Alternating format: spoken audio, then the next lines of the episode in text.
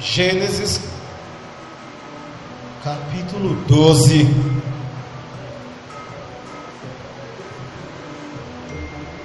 A palavra de Deus diz assim: Ora, o Senhor havia dito a Abraão: sai do teu, do teu país, da tua parentela, da casa de teu pai, para uma terra que eu te mostrarei. E eu farei de ti uma grande nação, e eu te abençoarei, e farei teu nome grande, e tu serás uma bênção. E eu abençoarei os que te abençoarem, e amaldiçoarei os que te amaldiçoarem.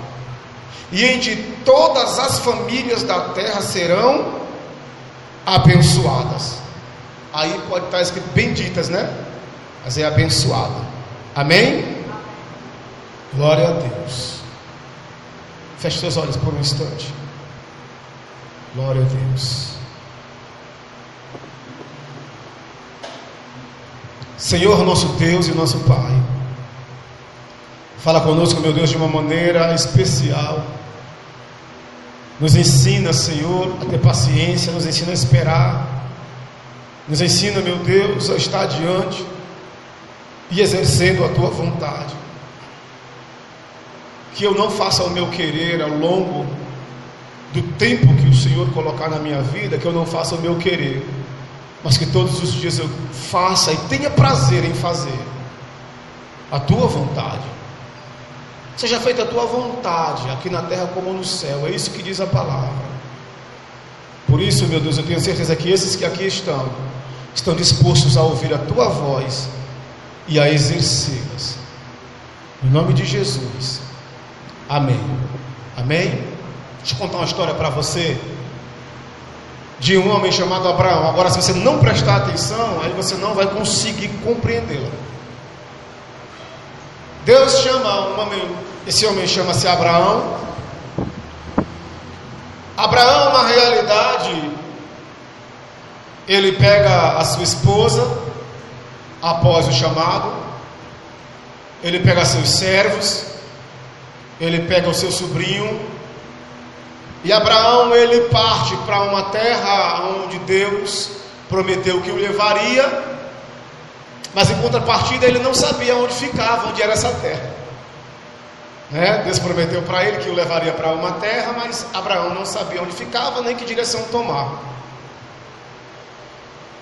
Só que Abraão parte para cumprir os desígnios de Deus. Mas Abraão leva consigo um sonho no coração, um desejo no coração. O seu maior desejo era a alegria, né? É o maior desejo era sentir a alegria de carregar um filho nos braços. Ele não tinha filho, sua esposa era estéril. Eles já eram avançados em idade.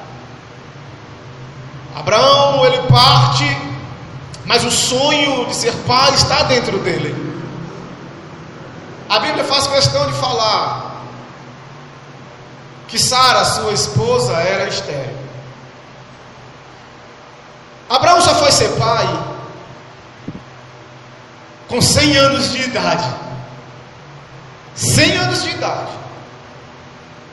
Eu fui olhar os antepassados de Abraão, com quantos anos eles foram pai? Alguns, na linhagem de Abraão, foram pai com 35 anos.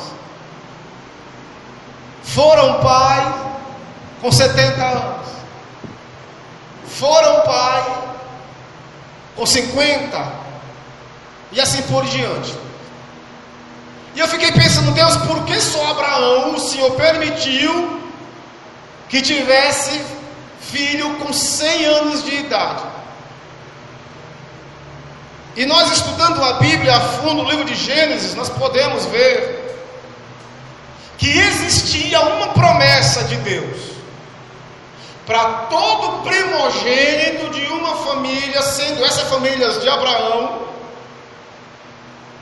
para 100 em 100 anos, quando esse pai tivesse um filho, uma bênção cairia sobre o lar, uma bênção cairia sobre esse povo de 100 em 100 anos.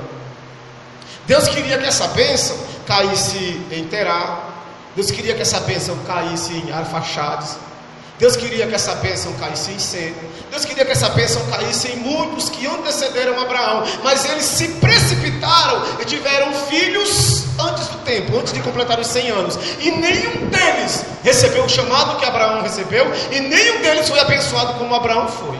Porque eles deram um passo na frente e tiveram filhos antes dos 100 anos. Escute bem: a bênção de Deus só cairia de 100 em 100 anos em cima do primogênito da família e então ele deveria ter um filho quando completasse 100 anos, para poder a bênção de Deus cair. Abraão, ele era o último da linhagem ali. E Abraão não poderia passar. De Abraão não poderia passar porque a bênção ficaria retida mais 100 anos. E Deus não queria que a bênção ficasse retida. Todos nós sabemos que Abraão se precipitou e antes de completar os 100 anos, Abraão teve uma filha com uma escrava chamada Agar. Então Satanás se aproxima de Deus e diz assim: A bênção do Senhor não cai sobre os moradores da terra. Vai ficar mais 100 anos retida sem o povo da terra receber a sua bênção, porque Abraão se precipitou e teve um filho como os antepassados dele. Então a bênção não vai cair. Aí Deus olha para Satanás e diz: Você está errado. Porque o filho que Abraão teve antes dos 100 anos não foi com a sua esposa, foi com a sua escrava. Seria retida a bênção se fosse com a sua esposa. Mas como foi com a escrava, então não invalida a minha promessa. Eu fui estudando mais a fundo e eu percebi nos estudos, preste atenção, que Sara, a esposa de Abraão, não nasceu estéril. Ela não nasceu estéril. Sara ficou estéril. Quem foi que fechou a madre de Sara? Foi Deus. Por quê? Porque Deus não queria que passasse mais 100 anos sem a bênção de Deus cair sobre o povo da terra. Vocês estão me compreendendo, sim ou não? Amém? Então Deus colocou um obstáculo para que Abraão não passasse na frente dele e tivesse um filho antes do 100 anos. Mas também quando ele completa o tempo certo, Deus abre a madre de Sara e a bênção que estava retida cai sobre Abraão e cai sobre todos os moradores da terra. Quem pode dizer glória a Deus? O que nós aprendemos com isso é que às vezes no tempo, no cronos, no espaço de espera, nós temos muitos obstáculos e perguntamos para Deus o porquê que a bênção ainda não chegou, o porquê que o filho ainda não chegou, o porquê que o milagre ainda não chegou. Deus manda dizer para você: sou eu que estou segurando a bênção, não é Satanás, não tem poder de tocar em você, você é minha, você é meu, eu que levantei esse obstáculo, eu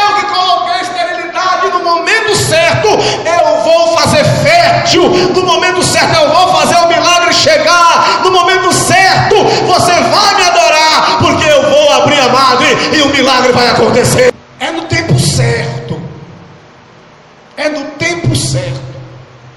Deus queria que Arfaxade, que é um ancedente, chama-se ancedente de Abraão, Deus queria que ele recebesse a bênção para poder espalhar sobre toda a face da terra. Mas ele teve um filho antes dos 100 anos. Aí já vai esperar mais 100 anos para poder Deus abençoar. Sabe, irmãos, Deus sabe fazer a coisa certa. Quando Deus observou que Abraão iria tomar frente, ele disse: Não, não, não, não. Não, a bênção não vai ficar retida mais, não. Quem está me entendendo? Diga amém. A bênção não vai ficar retida, não. Eu vou fazer de tudo para que a bênção chegue do jeito que eu planejei, do jeito que eu projetei para a sua vida. A bênção vai chegar. O tempo é de Deus, o propósito é de Deus e os planos são de Deus. Então não adianta se precipitar. Não adianta se precipitar.